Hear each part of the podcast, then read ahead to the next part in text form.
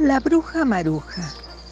Con una receta que le dio su abuela, la bruja maruja preparó un brebaje lleno de burbujas.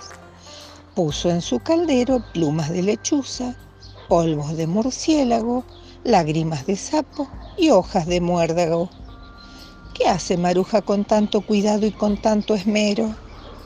Quiere que su escoba vuele más ligero, porque le dijeron, las brujas modernas ya no usan escobas, porque son muy lentas y no están de moda.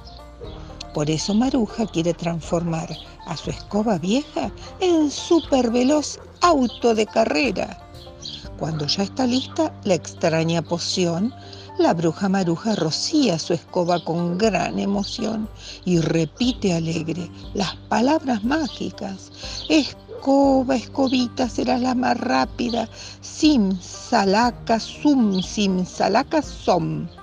Pero entonces, ¡boom! Hay una explosión. Vuelan por el aire la escoba y la bruja.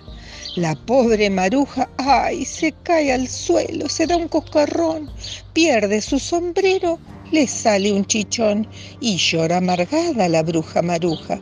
Llora sin consuelo al ver a su escoba toda chamuscada. ¿Se da por vencida? Pues no, para nada. Busca otra receta que tiene guardada. ¿Qué va a hacer ahora para ser moderna? Pues si ya no puede viajar en escoba, tendrá que volar con la aspiradora.